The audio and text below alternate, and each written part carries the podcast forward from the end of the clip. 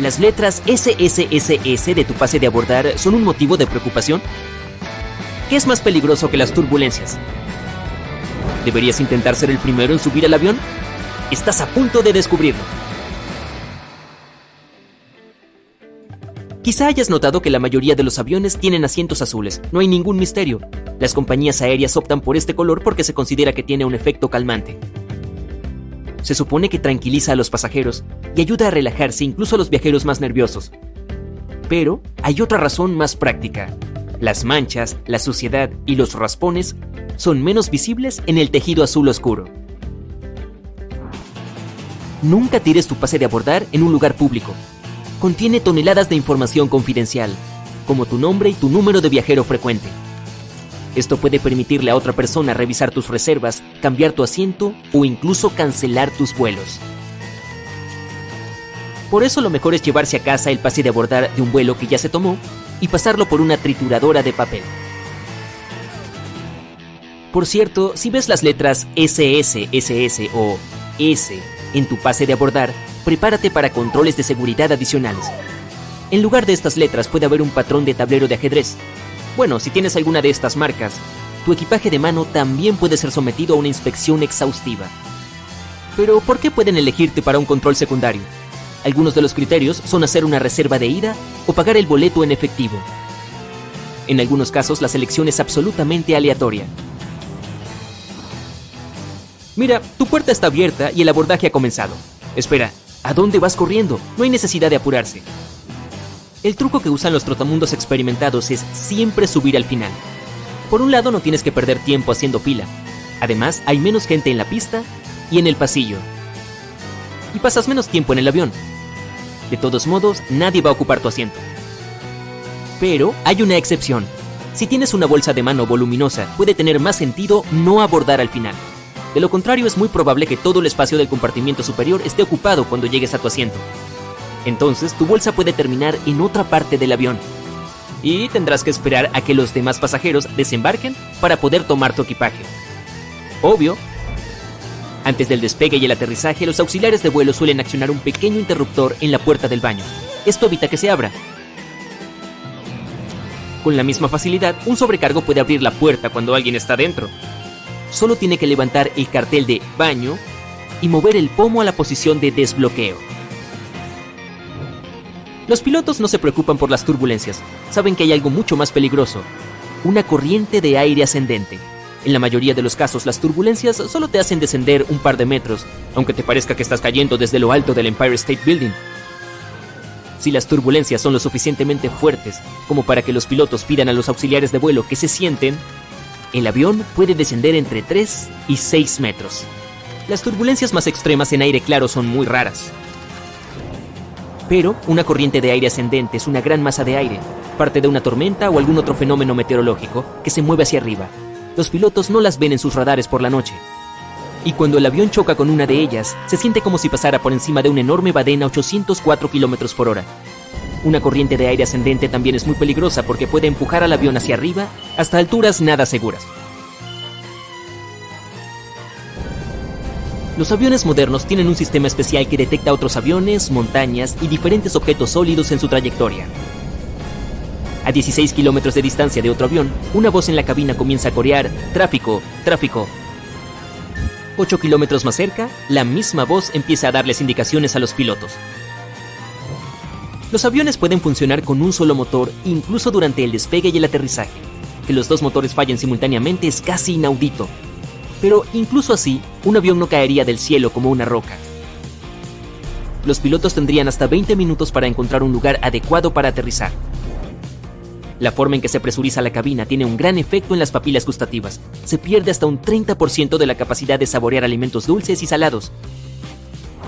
En otras palabras, no es que la comida del avión no sea sabrosa, sino que no se siente su sabor.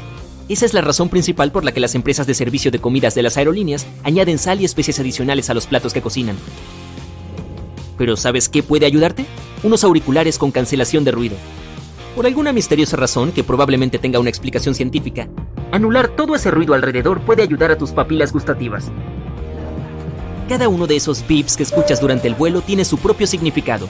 En la mayoría de las aerolíneas, un toing, poco después del despegue, indica que el tren de aterrizaje se está retrayendo. Tres beeps seguidos significan más urgencia que uno solo. Un timbre alto-bajo informa a los miembros de la tripulación que sus compañeros los necesitan en otra parte del avión. Tres campanadas bajas significan que se avecinan grandes turbulencias. Los miembros de la tripulación deben guardar los carros de comida, tomar asiento y abrocharse los cinturones. Si eres un viajero nervioso, elige un asiento en el centro de la cabina. Las turbulencias afectan sobre todo a la parte delantera y la trasera. La región central, que está sobre las alas, no tiembla tanto. Los pilotos y copilotos comen cosas diferentes. La razón de esta precaución es muy sencilla. Imagina que ambos pilotos coman el mismo plato y se intoxiquen. En este caso, ninguno de los dos podrá controlar el avión. Si igual quieren comer lo mismo y no aceptan otra cosa, hay una red de seguridad. Los pilotos no se alimentan al mismo tiempo. Si el que ya comió sigue sintiéndose bien varias horas después, el otro piloto puede atreverse a probar lo mismo. ¿Qué dirías si te preguntaran cuál es el lugar más sucio del avión? No, no es el asiento del inodoro, ni siquiera está en el baño. Los auxiliares de vuelo advierten que hay que tener especial cuidado con los reposacabezas, los compartimientos de los asientos, las bandejas y los cinturones de seguridad. Los experimentos han demostrado que un tercio de los cinturones tiene levadura y moho. La mayoría de las bandejas están cubiertas de bacterias.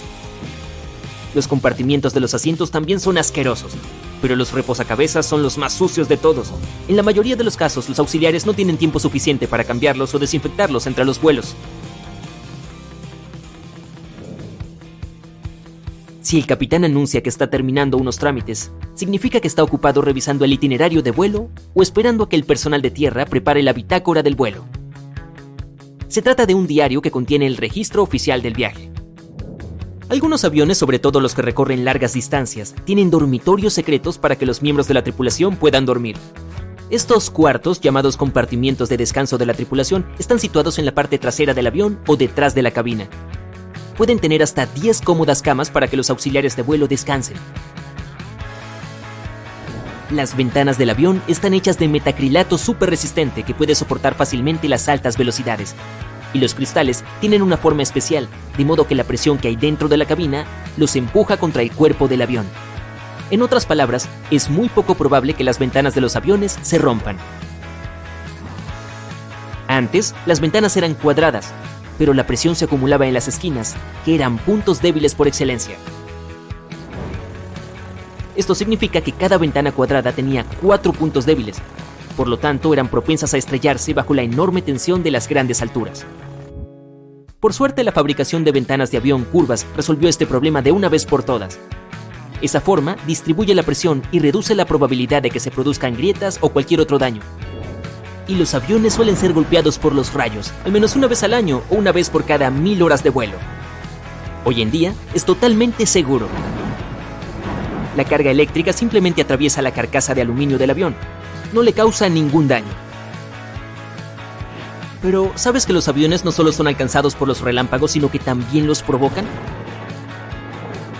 Cuando un avión atraviesa una nube, la fricción entre su fuselaje y el aire crea electricidad estática a veces puede provocar un rayo.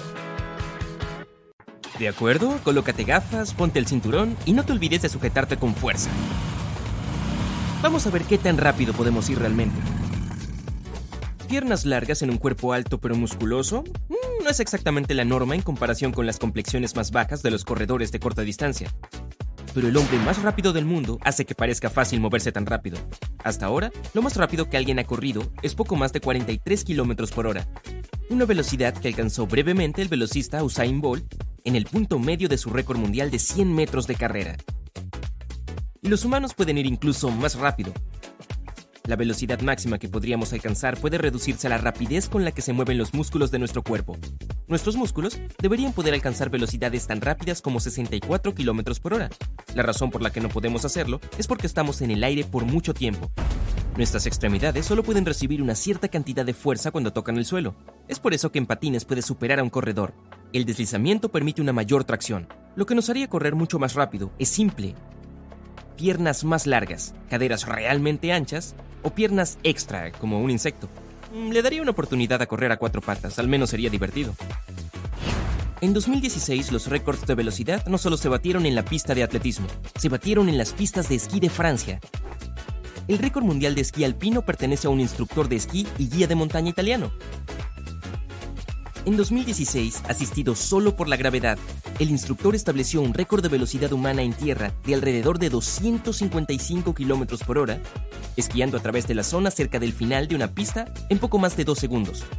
Bueno, apenas puedo ponerme de pie con los esquís y mucho menos moverme la mitad de rápido. Y lo más rápido que puede correr un escarabajo tigre es hasta 8 km por hora. Realmente no suena tan rápido, pero ten en cuenta esto. Cubre 120% de la longitud de su cuerpo en solo un segundo. A modo de comparación, Bolt cubre aproximadamente 6 longitudes de su cuerpo por segundo. Para igualar a este escarabajo tendría que correr a 772 km por hora. Eso es dos veces más rápido que un halcón peregrino. Y los escarabajos tigre tienen una vista extremadamente aguda para los insectos, pero mientras corren, el mundo se convierte en una marcha sin rasgos distintivos. Eso significa que el escarabajo tiene que detenerse de vez en cuando para ver hacia dónde se dirige. Así que son bastante rápidos, pero hay un ácaro especial, cuya velocidad es equivalente a la de un humano corriendo aproximadamente a 2.000 km por hora. Toma eso, escarabajo tigre. En su forma más rápida, este ácaro del tamaño de una semilla de sésamo puede superar 322 longitudes corporales por segundo. ¡Wow! La mayoría de los gatos corren cero veces la longitud de su cuerpo durante la mayor parte del día. Si bien no nos moveremos tan rápido en el corto plazo, tenemos algunos trucos bajo la manga. Gracias a nuestros grandes cerebros, podemos usar la tecnología. Uh. Lo más rápido que hemos recorrido por tierra, más de 1.6 kilómetros, es 1227 kilómetros por hora. Se hizo en 1997 en Nevada, en un Trust SSC. Eso es una gran mejora respecto al primer poseedor del récord. En 1898, un francés alcanzó la asombrosa velocidad de 62 kilómetros por hora en su automóvil eléctrico. A través del aire hemos viajado a Mach 3.3. Eso es cerca de 3.400 km por hora. Todo es gracias al avión a reacción más rápido del mundo, el Lockheed SR-71 Blackbird. Sorprendentemente, este avión no tiene una velocidad máxima. Lo único que limita su velocidad es la temperatura. Si se le permitiera volar tan rápido como quisiera, literalmente se derretiría en el aire. En el agua, el récord de velocidad es de poco más de 275 nudos o un poco más de 510 km por hora. Un hidrojet de reacción llamado Spirit of Australia lo logró en 1978. Nada mal si quieres llegar rápidamente a tu lugar de pesca favorito. En 1896 no había tantas leyes de conducción, pero aún así, Walter Arnold decidió romper una de ellas y se convirtió en el primer hombre en la historia en recibir una multa por exceso de velocidad. El límite de velocidad en ese momento era 3 km por hora. Podrías haber caminado más rápido, y la mayoría de la gente lo hacía. Pero eso era demasiado lento para Arnold, quien decidió correr por la ciudad a 13 km por hora. Finalmente fue capturado y recibió una multa de un chelín, bastante fuerte para la época.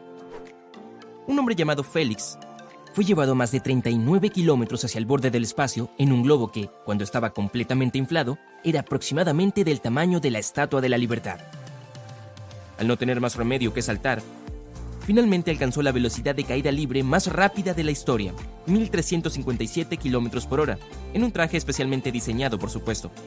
Aterrizando de nuevo en tierra firme en poco más de 9 minutos, se convirtió en la primera persona en romper la barrera del sonido en caída libre. La mayor velocidad que ha experimentado un ser humano es de cerca de 40.000 km por hora. La tripulación del Apolo 10 alcanzó esto el 26 de mayo de 1969 esta fue también la velocidad más alta jamás alcanzada por un vehículo tripulado. ¿Sientes ya el anhelo de velocidad? Buenas noticias. La Tierra gira una vez aproximadamente cada 24 horas.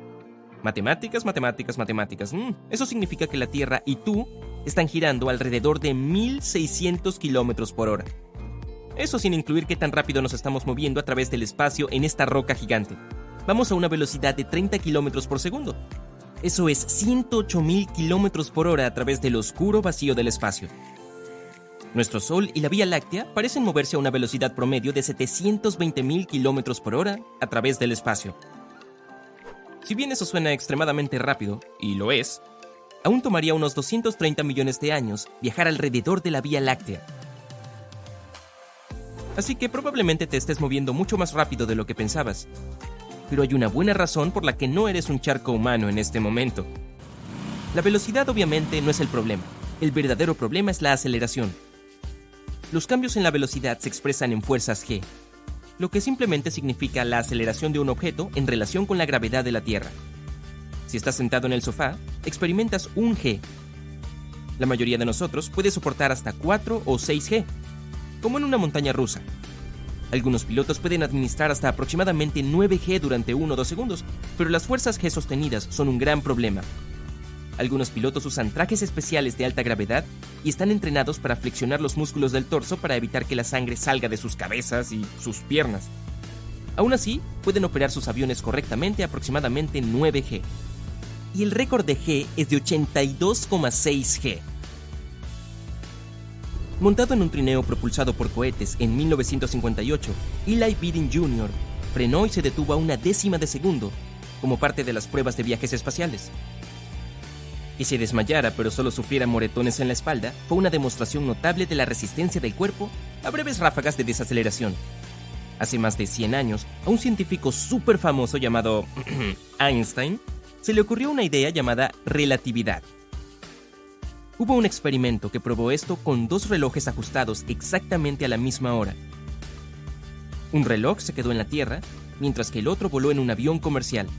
Después de que el avión regresó de su viaje alrededor del mundo, se compararon los dos relojes. El reloj del avión que se movía rápidamente estaba ligeramente por detrás del otro. Entonces, sí, viajar en el tiempo es algo real si vas más rápido que otro objeto. Ahora, otro lugar en el que los tiempos se ralentizan es cuando haces la cola en la caja del supermercado. Pero bueno, todo es relativo, ¿no? Y el lugar más seguro para probar los viajes a alta velocidad es el espacio. Está casi vacío después de todo. Pero imagina que corres por el espacio. Cualquier cosa del tamaño de un grano de arena se convertiría en un proyectil de alta velocidad. Sin embargo, el peligro real serían los pequeños átomos de hidrógeno que flotan alrededor. El hidrógeno se rompería en partículas que entrarían en la nave. Eh, no sería bonito tu nave espacial se calentaría muy rápido también. Suena peligroso. Tú vas primero. Estás en un hermoso planeta con una naturaleza inusual. A tu alrededor hay gente caminando por este exótico planeta. Y ahora escucha esto. Es nuestro nuevo hogar. La humanidad decidió que era hora de dejar la Tierra y ahora vivimos muy lejos en otra galaxia. Pero, ¿qué pasó con nuestro planeta de origen? Bueno, nuestro propio sistema solar tenía fecha de vencimiento. Han pasado 7.500 millones de años desde 2020 y el Sol comenzó a expandirse, absorbiendo planeta tras planeta, Mercurio, Venus, Tierra. Pero las condiciones de vida en la Tierra eran inadecuadas para nosotros mucho antes de eso. Volvamos ahí. En 4.500 millones de años, toda nuestra Vía Láctea experimentará un incidente increíble. La galaxia de Andrómeda nos golpeará a gran velocidad. Como resultado de la colisión, algunas estrellas serán arrojadas al espacio distante, mientras que otras formarán nuevos sistemas solares. Pero lo más probable es que toda la vida en la nueva galaxia Lactómeda o Lacdrómeda dejará de existir. Es por eso por lo que la gente decidió empacar sus cosas, meterse en naves espaciales de nueva generación e ir a espacios lejanos en busca de un nuevo hogar. Puede haber un número infinito de planetas en el universo en los que teóricamente los humanos pueden vivir. Uno de los principales requisitos, el planeta debe orbitar la estrella en su zona habitable. Esto significa que la temperatura debe permitir que el agua sea líquida. Encontramos sistemas estelares similares casi todos los años y recientemente hallamos el más cercano. Es Próxima Centauri. Hay al menos dos planetas alrededor de esta enana roja en los que podemos construir nuestro nuevo hogar. Pero el problema es que este sistema está a 4,2 años luz de distancia. Así que tuvimos que abrir nuestro garaje y elegir un vehículo que pudiera llevarnos tan lejos. Saturno B es un cohete que se utilizó para llevar a los humanos a la Luna. Podría alcanzar una velocidad 30 veces más rápido que la del sonido. Hoy en día tenemos tecnologías más avanzadas como el cohete de SpaceX Falcon Heavy. Sin embargo, su velocidad sigue siendo la misma. Un cohete de este tipo tardaría unos 113.000 años en recorrer la distancia a la estrella más cercana. Así que caminas más lejos por el garaje y ves el objeto espacial más rápido creado por humanos, la sonda Parker Solar, su velocidad es tres cuartos de millón de kilómetro por hora, pero usa la gravedad del Sol para acelerar. Supongamos que podemos construir un cohete que pueda alcanzar esta velocidad. Ahora nos sentamos detrás de un mapa estelar, hacemos cálculos, dibujamos diagramas y... 6.600 años. Y ahora veamos el fotón. Estas son las partículas más pequeñas que viajan a la velocidad de la luz. Y un pensamiento obvio viene a tu mente. ¿Cómo se construye una nave que pueda viajar tan rápido como un fotón? Hasta hace poco viajar a esta velocidad se consideraba imposible. Las leyes fundamentales de la física dicen que ningún objeto que tenga masa puede acelerar tanto.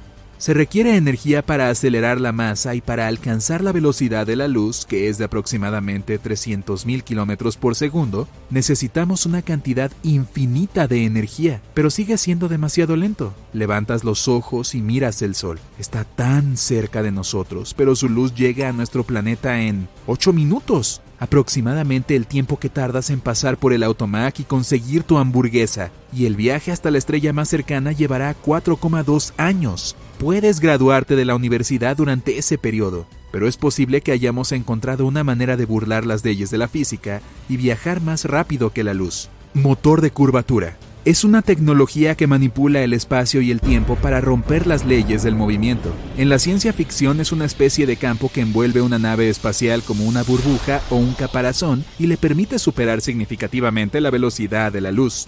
¿Y ya tenemos una tecnología similar? O algo así. Es el motor de curvatura de Alcubierre. Dado que es imposible moverse a la velocidad de la luz en el espacio-tiempo normal, la nave debe moverse comprimiendo el espacio frente a ella y expandiéndolo detrás. Entonces no solo se mueve la nave, sino también el espacio-tiempo dentro de esta burbuja. De hecho, esto permitirá que la nave espacial se mueva a cualquier velocidad, incluso 10 veces más rápido que la velocidad de la luz. Pero para deformar el espacio-tiempo, la nave debe ser simplemente descomunal. Necesitará una cantidad de energía comparable a la cantidad de masa de energía de todo el planeta Júpiter, pero en simposios recientes, los científicos comenzaron a decir que hay esperanza. En 2069, la NASA planea lanzar una misión interestelar para explorar planetas habitables fuera de nuestro sistema solar. Aún no conocemos los detalles de esta misión, ni siquiera tiene nombre todavía, pero estará dedicada al centenario de la misión Apolo, el primer aterrizaje tripulado en la superficie de la Luna, cerca de Pasadena, California, un pequeño grupo de científicos del Laboratorio de Propulsión a Chorro de la NASA están haciendo todo lo posible para que esto suceda, y sus últimos cálculos han hecho que todos griten ¡Eureka! Resultó que el anillo alrededor de la nave, que debería crear el llamado campo warp, no debería ser perfectamente redondo como se pensaba antes. Debe tener más forma de rosquilla. Esto simplificará enormemente el diseño y la construcción. Y la mejor parte, para probar esta tecnología, será suficiente una nave espacial del tamaño de una sonda Voyager 1. Los investigadores ahora apuntan a alcanzar al menos 10% de la velocidad de la luz y lanzar la sonda a Alpha Centauri. En este caso, para superar la distancia de 4,4 años luz, la sonda necesitará unos 44 años. A modo de comparación, la misión Voyager 1 se lanzó el 5 de septiembre de 1977. En 43 años ha viajado alrededor de 22,5 mil millones de kilómetros y es el objeto más remoto creado por humanos. También es el más solitario de todo el universo. Hace tiempo que dejó los límites de nuestro sistema solar y se está moviendo más hacia el espacio exterior. Pero ten la seguridad de que los científicos tienen un par de ideas más en sus laboratorios secretos. Ahora hay rumores de que saben cómo alcanzar la velocidad de la luz. La Asociación Espacial está considerando lanzar pequeños drones propulsados por láser. La fuerza nuclear, así como las colisiones de materia y antimateria, pueden dar suficiente energía para acelerar un objeto a la velocidad de la luz también.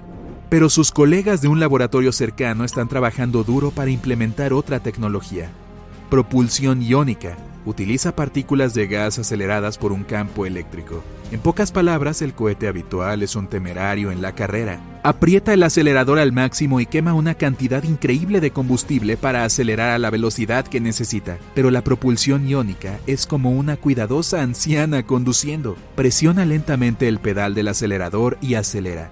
En la escala del espacio, la anciana tendrá más eficiencia y podrá conducir mucho más lejos que el atrevido joven algo que vigilaremos. Aún así, pasarán un número indeterminado de años hasta que haya una manera de implementar el motor de curvatura o la propulsión iónica. Queremos que la humanidad sea interestelar, pero primero necesitamos mantenerla viva al menos. Ahora, estamos desarrollando activamente tecnologías para enviar la primera misión tripulada a Marte. La colonización de Marte será la primera etapa para que nuestra especie sea interestelar. Será una especie de ensayo antes de colonizar planetas distantes. Debemos entender que, aunque las condiciones en los exoplanetas pueden ser cercanas a las terrestres, aún tenemos que terraformarlos. Debemos probar nuestra tecnología en Marte para calentarlo a la temperatura normal de la Tierra. También necesitamos aumentar la presión atmosférica para que el agua pueda existir en estado líquido y crear una capa de ozono que nos proteja de la radiación solar. Después de eso podremos respirar libremente en la superficie de Marte sin trajes espaciales. Necesitamos dominar todas estas tecnologías antes de poder crear una unidad warp real, Hace siglos la gente navegaba por los océanos y perfeccionaba sus barcos para explorar completamente nuestro planeta. Ahora seremos la generación que construirá nuevas naves y emprenderemos largos viajes fuera de la Tierra.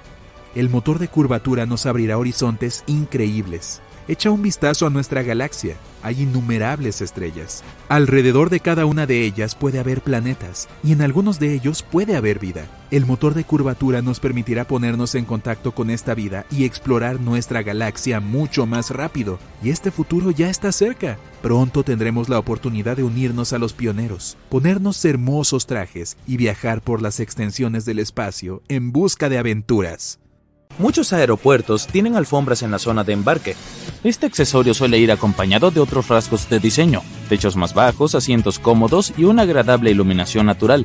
Todo esto resulta más caro y las alfombras no son tan fáciles de limpiar como los suelos duros, pero crean una sensación acogedora para los pasajeros que esperan su vuelo, cosa que los relaja. Dicho eso, no es solo un gesto de buena voluntad por parte de los aeropuertos. Según los estudios, los pasajeros tranquilos tienen entre un 7 y un 10% más de probabilidades de ir a mirar tiendas y comprar algo en la sala VIP o la zona libre de impuestos. Así que, al invertir en la comodidad de los pasajeros, los aeropuertos aumentan sus propios ingresos. Si alguna vez te preguntaste qué ocurre con tu equipaje mientras estás a bordo de un avión, la respuesta corta es que el personal del aeropuerto no sabe qué le sucede una vez que sale de su territorio y probablemente tampoco le importe. Lo siento. El equipaje es clasificado automáticamente. Los escáneres leen el código de barra y lo clasifican según su destino. Las tres tareas principales de los encargados del equipaje de los aeropuertos son trasladar tus maletas desde la zona de check-in hasta la puerta de embarque, llevarla de una puerta a otra cuando tienen una conexión y trasladarla desde el avión a la zona donde recuperas tu equipaje. Eso es todo. Si tus cosas no se mueven lo suficientemente rápido, podrían llegar tarde a tu vuelo de conexión. O lo opuesto, tu maleta podría llegar a tu destino antes que tú, que estás atascado en el control de pasaportes. Otro problema puede aparecer si olvidas despegar alguna calcomanía antigua que muestre un destino diferente. En ese caso, el escáner puede enviar tu equipaje al país equivocado. La mayoría de los aeropuertos están equipados con cocinas gigantes donde preparan la comida para los pasajeros. Ahí suelen ocuparse de los menús de varias aerolíneas a la vez, y como la deliciosa comida de los aviones debe prepararse entre 6 y 10 horas antes, la cocina debe trabajar las 24 horas. Por sorprendente que parezca, el menú de vuelo se elabora con hasta un año de antelación, se trata de una práctica habitual en la mayoría de las aerolíneas, ya que cada ingrediente es importante y aumenta los gastos. De hecho, una aerolínea ahorró 40 mil dólares después de eliminar una sola aceituna de cada ensalada que servía en sus vuelos. A veces, el personal del aeropuerto les pide a los pasajeros que froten sus manos con un trozo de tela antes de meterlos a una máquina especial. Puede parecer algo aterrador, pero es inofensivo. Solo te están revisando con una máquina llamada atomizador. Antes de dar inicio a su jornada laboral, los empleados introducen muestras de sustancias químicas peligrosas en la máquina. El atomizador memoriza estos olores y en caso de que las manos de una persona huelan a esas sustancias, alerta al personal del aeropuerto. A todos nos ha pasado esto. Llegas al control de seguridad y resulta que tienes algo prohibido para el equipaje de mano. Pero no te preocupes. Todas las cosas incautadas durante la inspección previa al vuelo pueden guardarse en el aeropuerto hasta tres meses. Además, tienes la posibilidad de enviarlas por correo a cualquier dirección dentro del país. Los objetos confiscados que no han sido reclamados también pueden venderse en subastas especiales y son enviados a todo el mundo. Si tienes una larga escala entre vuelos, ir al hotel más cercano a descansar podría no ser la opción más barata. Hay un truco mejor. Comprueba si el aeropuerto o la aerolínea venden el acceso a la zona VIP durante las 24 horas del día. En la mayoría de los casos puedes comer y beber gratis, así como usar las caminas de ducha y habitaciones para descansar a un precio muy accesible. En los aeropuertos con varias terminales, busca los pasillos subterráneos que conectan las terminales y que la mayoría desconoce. Por ejemplo, en el aeropuerto de Frankfurt, Alemania, hay un túnel peatonal entre la Terminal 1 y la 2. Es utilizado principalmente por los empleados, ya que los pasajeros no están al tanto de su existencia. Existe un término para los primeros 60 minutos después del check-in, la hora dorada. Es el momento en el que los pasajeros gastan estadísticamente más dinero en las zonas comerciales y libres de impuestos del aeropuerto. Y tener los asientos más cómodos de esas zonas justo delante de las tiendas es un truco inteligente para atraer a las compras.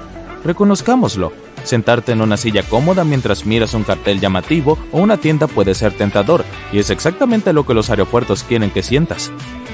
Si tu vuelo está sobre reservado y no puedes volar a la hora prevista, no te apresures a aceptar el primer cupón que te ofrezcan a modo de disculpa. Normalmente, las aerolíneas siguen subiendo la apuesta hasta tener suficientes voluntarios que cedan sus asientos, y si no lo hacen y te quitan tu vuelo sin consentimiento, puedes exigir que te devuelvan el dinero en efectivo. Dependiendo del precio del boleto y del tiempo de retraso, puedes tener derecho hasta 1.300 dólares. La mayoría de los aeropuertos cuenta con expertos llamados perfiladores. Estas personas practican lo que se denomina control de pasajeros con técnicas de observación, o SPOT por sus siglas en inglés. Analizan cuidadosamente las expresiones faciales, los gestos y el comportamiento para detectar sospechosos. Su trabajo consiste en notar los signos no verbales de ansiedad, como lamerse los labios, rascarse o mirar mucho alrededor. Si un perfilador ve que una persona se comporta de manera extraña, puede enviarla a una inspección, donde se hablará con ella con el fin de averiguar más cosas. Los perfiladores trabajan tanto en las salas principales como en el control de pasaportes. La pregunta típica que hacen es, ¿cuál es el motivo de su visita? Después comprueban la respuesta de la persona a esta pregunta. Por muy reservado que sea un pasajero, si tiene algo que ocultar, los agentes del TSA lo descubrirán gracias a los indicios sutiles en el comportamiento de las personas. Antes de que tu equipaje suba al avión, pasa por cinco niveles de seguridad, y uno de ellos, además de escanear el contenido, incluye un control por un perro especial que olfatea sustancias químicas peligrosas. Se sabe que el olfato de un perro es mucho más fuerte que el de cualquier ser humano. De hecho, los perros distinguen los olores de 10.000 a 100.000 veces mejor que las personas. No es de extrañar que los aeropuertos aprovechen este supersentido para la seguridad y usen regularmente estos perros rastreadores para detectar sustancias sospechosas. Lo realmente genial es que ni siquiera podrías distinguir un perro detector de sus hermanos civiles. A diferencia de los perros policía, los que trabajan en los aeropuertos no están entrenados para asustar o intimidar. Las razas de rastreadores más populares son los Golden Retrievers, los Labradores y los Bracos alemanes de pelo corto. Cargar el teléfono en un punto especialmente designado puede parecer cómodo, pero no es muy seguro. Si la estación de carga solo te permite conectar un cable, podría instalar un malware en tu teléfono sin que lo sepas. La única forma segura de cargar el celular o tableta es encontrar un enchufe y usarlo con tu propio cargador. Lo mismo ocurre con el Wi-Fi gratuito. Por más que los aeropuertos exijan que confirmes tu identidad de la mayoría de las veces, alguien podría acceder fácilmente a tu información mientras usas una red de Wi-Fi sin protección. Es más seguro usar tus datos móviles, pero si tienes que usar el Wi-Fi del aeropuerto, mejor borra o encripta toda la información importante de tu dispositivo. Sacar la laptop de tu equipaje de mano en cada control de seguridad puede ser frustrante, pero el personal del aeropuerto necesita ver tu dispositivo para asegurarse de que no haya nada oculto en su interior. En la pantalla de un escáner de rayos X, una computadora portátil parece un objeto semitransparente, con un disco duro claramente visible, una lectora de CD, etc. Pero los agentes de seguridad no pueden ver lo que hay detrás de algunas de estas partes, como la batería que es densa y bastante grande. Las personas tienden a elegir la fila de seguridad más cercana. Si esa fila resulta ser muy larga, mira a tu alrededor después de la comprobación del documento y del pasaje. Es posible que veas otro puesto de control con mucha menos gente. Algunos puestos de control del aeropuerto se encuentran en los extremos de la terminal, así que los pasajeros no lo notan. Solicitar el precheck de la TSA puede representar un gran ahorro de tiempo para viajar dentro y fuera de los Estados Unidos. Ser miembro de este programa tiene algunas grandes ventajas. En primer lugar, pasar al control de seguridad de pasaportes es más rápido. Si eres un viajero precheck, no tendrás que quitarte los zapatos ni el cinturón. Y olvídate de poner tus cosas como los líquidos y las computadoras portátiles en contenedores especiales. Si no vuelas desde o hacia los Estados Unidos, puedes buscar servicios similares disponibles en tu país. Si vuelas en clase turista, pero no te gusta, ¿y a quién sí? Haz el check-in online y revisa las opciones de asientos unos cuatro días antes de tu vuelo. Ese es más o menos el momento en el que las aerolíneas suelen comenzar a subir los asientos de categoría y es posible conseguir una mejora a la clase ejecutiva por un pequeño precio o a veces gratis. También puedes pedir una mejora cuando ya estés en el aeropuerto. La mayoría olvida esta oportunidad o simplemente no le importa, así que puede que tenga suerte.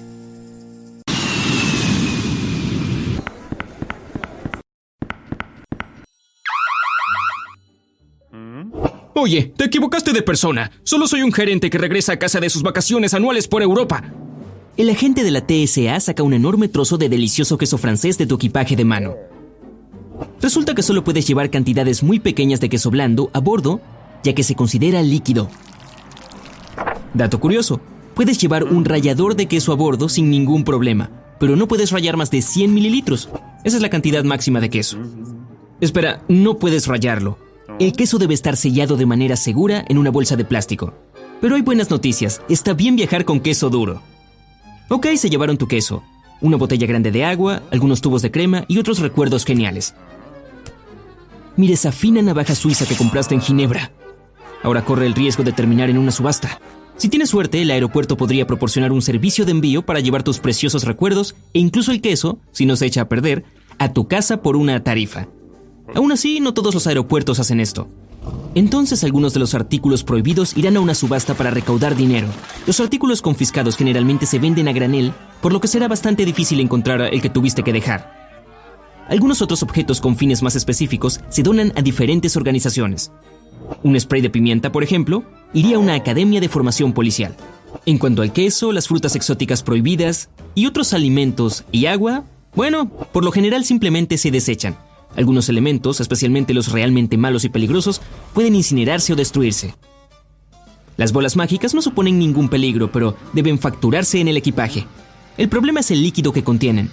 Sí, puede ser menos de 100 mililitros, pero seamos sinceros, es difícil saber la cantidad exacta. Pregúntale a tu bola si puedes llevarla. Es probable que te dé una respuesta de no cuentes conmigo. Las plantillas de gel son un poco molestas a bordo, el problema es el mismo, es imposible contar la cantidad exacta de líquido, por lo tanto, ni plantillas de gel, ni velas de gel. El perfume y el esmalte de uñas también están prohibidos, no solo por las restricciones de líquidos a bordo, sino también por reglas de etiqueta. Algunos pasajeros pueden ser alérgicos a su olor. Además, son inflamables. En cuanto a los quitasmaltes, opta por una versión sin acetona, ya que la acetona no está permitida en el equipaje de mano. De todos modos, puedes llevar una botella de perfume siempre que no sea demasiado grande y no la uses a bordo. Sería una lástima dejar una botella entera en la papelera antes de abordar. Aún así, puedes llevar en el avión más de 100 mililitros de tu crema favorita, indicando que es un medicamento que realmente necesitas, pero debes notificar al aeropuerto de antemano. Un poco extraño, pero funciona a veces. En caso de que necesites verificar tu temperatura a bordo, asegúrate de que tu termómetro sea electrónico. Los de mercurio están estrictamente prohibidos. ¿Quién va a recoger todas las bolas de mercurio si lo dejas caer accidentalmente? Y los pinos de bolos no son aptos para el equipaje de mano. Ah, parece que la tripulación no quiere que nadie se divierta y juegue a los bolos en el pasillo durante un vuelo largo y aburrido. Pero no, se trata de nuestra seguridad. Simplemente piensan que los pinos de bolos pueden lastimar a alguien. No se permite ningún equipo deportivo, ya sea un florete de esgrima, un bate o incluso dardos. Los dardos son afilados y no se permiten objetos afilados a bordo. Dichos artículos deben viajar en el equipaje facturado a menos que desees que terminen en una subasta. Y si te gustan las cosas hechas a mano y un vuelo transatlántico te da tiempo suficiente para tejer una bufanda o un par de calcetines, opta por agujas de tejer de plástico o madera y envuélvelas con cuidado para no causar ningún daño. Las hechas de metal probablemente se van a desechar y no merecen ese destino. Los globos de nieve, como cualquier otro objeto que contenga líquido en su interior, no están permitidos en el control de seguridad. Si tu bola de nieve es tan pequeña como una pelota de tenis, es posible que tengas suerte de que te la permitan, pero es mejor ir a lo seguro y registrar la bola de nieve. El blanqueador líquido es definitivamente un objeto extraño para el equipaje de mano, incluso si se está viajando con una camisa blanca. Primero, no está permitido a bordo porque es altamente inflamable. En segundo lugar, una camisa blanca nueva no parece ser la elección correcta para un vuelo. El café y las turbulencias simplemente no se llevan bien. En tercer lugar, el baño a bordo es demasiado pequeño para lavarla. Y si eres un peluquero y estás en un viaje de negocios, probablemente tendrás que invertir un poco más al reservar tu vuelo. No se permite llevar decolorante para el cabello a bordo. Las tijeras tampoco son bienvenidas a menos que sus hojas midan 10 centímetros o menos. Por cierto, las tijeras que se confiscan a menudo se donan a las escuelas, lo que es una buena alternativa para deshacerse de ellas. Malas noticias de nuevo para los peluqueros. Debido al cartucho de gas que está lleno de butano, no se permiten rizadores inalámbricos a bordo. Buenas noticias, las planchas eléctricas son completamente seguras.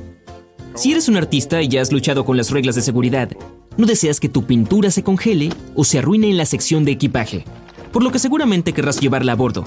La seguridad puede estar bien con tus pinturas al óleo siempre que tengan menos de 100 mililitros, pero no hay forma de que puedas llevar tu trementina extremadamente inflamable. En caso de que no te guste la comida de un avión y no hayas pedido una comida diferente a bordo de antemano, puedes llevar cualquier sartén o cacerola a bordo y cocinarla tú mismo. No, no puedes cocinar y no puedes llevar un sartén de hierro fundido tampoco. Son bastante pesados, por eso es probable que sean peligrosos. Si un agente de la TSA lo confisca, no terminará siendo donado a una cocina local, probablemente se va a incinerar. Si deseas tomar batidos frescos mientras vuelas con una fruta fresca permitida a bordo, como una manzana o un plátano, malas noticias para ti. Las licuadoras están permitidas solo en caso de que se retiren las cuchillas, entonces técnicamente ya no es una licuadora. Oye, aquí es cuando puedes usar un rallador de queso. ok, los tronadores de Navidad pueden crear una atmósfera maravillosa de alegría y felicidad durante las fiestas de Navidad, pero pueden provocar un desastre a bordo. Hacen un sonido explosivo cuando se tiran, lo que puede asustar a otros pasajeros.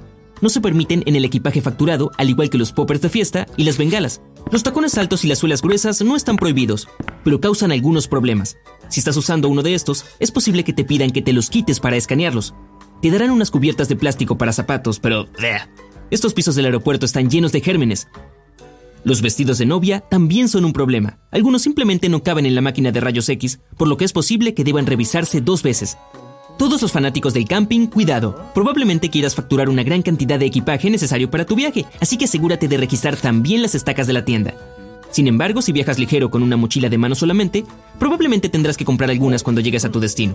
Dado que son objetos afilados, no se permiten las estacas de tienda a bordo. Es difícil imaginar a alguien con un taladro dentro de su equipaje de mano de 2,2 kilogramos, pero de todos modos, estos no están permitidos. Entonces, si eres una persona creativa que quiere llevarse el taladro a casa como recuerdo de las vacaciones porque los imanes no son suficientes, tendrás que registrarlo. Si deseas llevar en el avión un refrigerador casero de hielo seco, es casi seguro que no podrás. Es inflamable, por lo que las normas de seguridad definitivamente la prohíben a bordo. Puedes traer hasta 2,5 kilogramos de hielo seco, pero se requiere permiso de la aerolínea. Cualquier cosa con una hoja descubierta no está permitida por seguridad. En su lugar, se puede llevar a bordo una maquinilla de afeitar o cartuchos desechables. Los cortadores de cajas y los cuchillos, con una pequeña excepción de un cuchillo de mantequilla liso, deben estar en el equipaje facturado. Las barras de jabón están permitidas a bordo, pero no te asustes si un agente de la TSA quiere revisar tu bolso después de escanearlo. Puede parecer un poco extraño en la pantalla. Y el jabón líquido, en cambio, sigue la regla universal de líquidos. Las reglas para las baterías pueden variar. 100 mililitros de baterías líquidas no se permiten en el equipaje de mano ni en el equipaje facturado. Y las baterías de litio tampoco se pueden llevar a bordo porque si se dañan pueden provocar un incendio.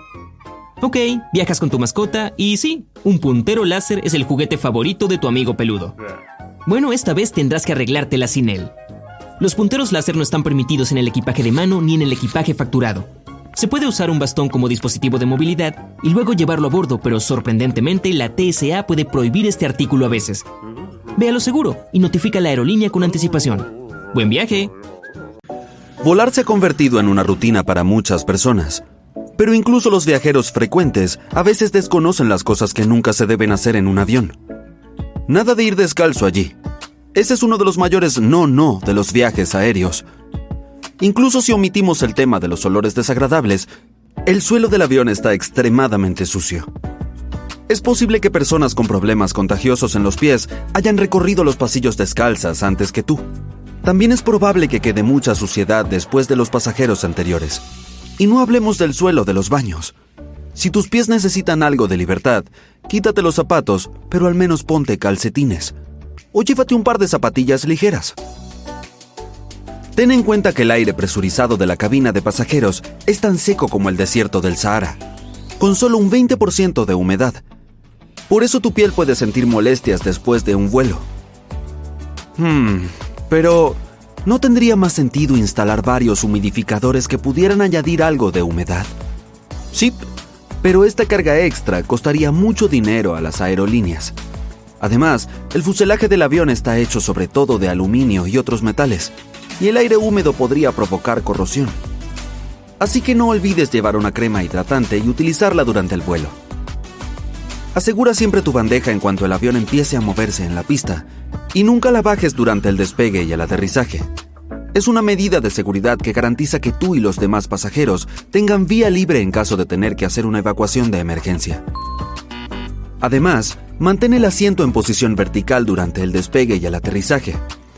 En primer lugar, un asiento reclinado puede ralentizar seriamente una evacuación de emergencia, ya que bloqueará a la persona sentada detrás.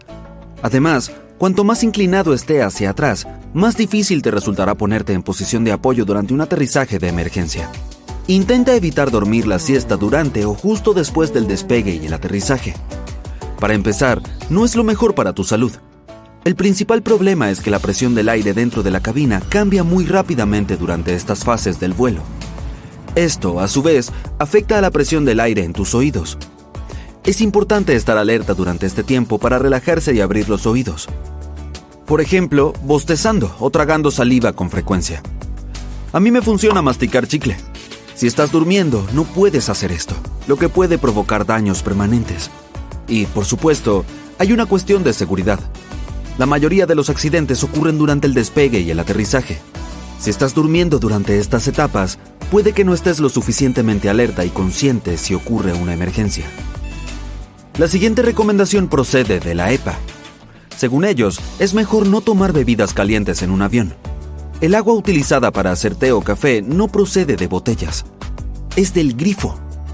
Y los depósitos de agua de los aviones suelen estar viejos y llenos de bacterias, en 2004, un estudio reveló que más del 12% de las muestras de agua contenían bacterias nocivas. Pero si aún así decides tomar una taza de bebida caliente en un avión, nunca te sirvas el café o el té por tu cuenta. Los auxiliares de vuelo están formados para realizar esta tarea en los pasillos abarrotados de un avión en movimiento y no te quemarán accidentalmente ni a ti ni a otros pasajeros. Probablemente sea mejor no pedir Coca-Cola en un avión. La presión de la cabina, tan baja en el aire, produce mucha espuma. Por razones aparentes, los auxiliares de vuelo no quieren servirte un vaso lleno de espuma. Por eso llenan solo la mitad. Esperan a que se asienten las burbujas y terminan de servir. Eso puede tardar siglos. Mantén abierta la rejilla de ventilación. Así minimizarás la propagación de gérmenes. Los aviones tienen filtros de aire de alta calidad atrapan hasta el 99% de todos los microorganismos transportados por el aire. Por lo tanto, no deberías tener problemas. Pero asegúrate de limpiar la bandeja. Con ocho veces más bacterias que el botón de la cisterna del váter, es el lugar más sucio a bordo. Otra cosa que debes evitar es apoyar la cabeza en la ventanilla si tienes un asiento de ese lado. Nunca se sabe quién ocupó tu lugar antes que tú, y en cualquier caso es probable que el cristal esté cubierto de gérmenes. Di no a las sandalias sin talón y a los tacones altos en un vuelo. Yo lo hago. Hay razones de seguridad muy serias para tal petición. La cuestión es que estos dos tipos de calzado dificultan mucho la evacuación rápida del avión. Si llevas tacones altos, de todos modos tendrás que quitártelos en caso de que la tripulación utilice toboganes de emergencia durante una evacuación. Es muy probable que estos dañen el tobogán, por lo que tendrás que dejarlos. Ahora pregúntate, ¿Te apetece realmente salir corriendo descalza del avión? Yo te responderé, no. En lugar de eso, lleva zapatos resistentes con una suela sólida. En este caso, no te encontrarás de pie en la calurosa pista o entre la maleza sin ningún tipo de calzado. No metas objetos pesados en los compartimientos superiores. En caso de turbulencias fuertes, puede que estos no se queden dentro y, al caerse, te hagan daño a ti y a los demás pasajeros. Por eso, si te resulta difícil meter algo en el compartimiento superior, mejor ponlo debajo del asiento de delante o en otro sitio. No culpes a los pilotos del aterrizaje forzoso. Si lo experimentas con mal tiempo, puede ser intencionado. Si la pista está cubierta de agua o nieve, el avión tiene que aterrizar con fuerza para romper la capa de agua y evitar el aquaplaning. De lo contrario, el agua puede desempeñar el papel de lubricante y el avión no podrá frenar ni responder a ningún control. Desplegar un tobogán de emergencia cuando no hay una emergencia es una mala, muy mala idea. Puede provocar retrasos de una hora y a las compañías aéreas les cuesta miles de dólares volver a guardar el tobogán intacto en su contenedor. ¿Por qué alguien lo haría? Al parecer, algunos piensan que los ayudará a bajar más rápido. Bueno, son idiotas. No lo seas tú. Ten en cuenta que las cosas no funcionan así. No ignores las instrucciones de la tripulación de cabina de abrir las persianas de las ventanas durante el despegue y el aterrizaje. De este modo, los auxiliares de vuelo pueden ver lo que ocurre fuera, evaluar la situación y actuar con rapidez organizando la evacuación. Por ejemplo, si hay fuego fuera de una salida, redirigirán a los pasajeros hacia otra puerta.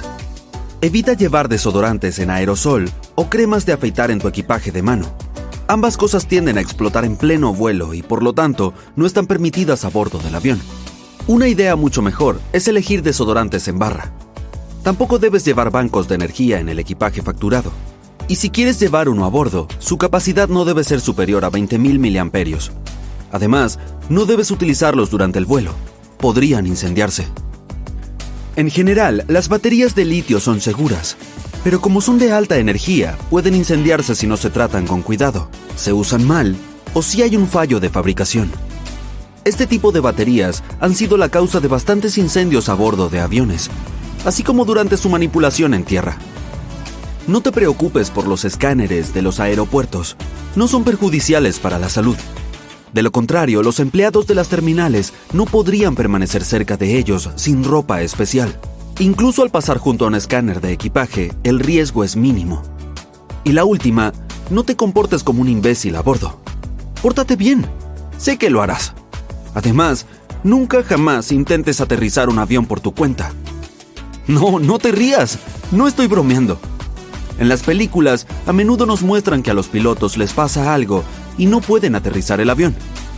Y es entonces cuando el protagonista, una persona muy hábil, empieza su juego. Por desgracia,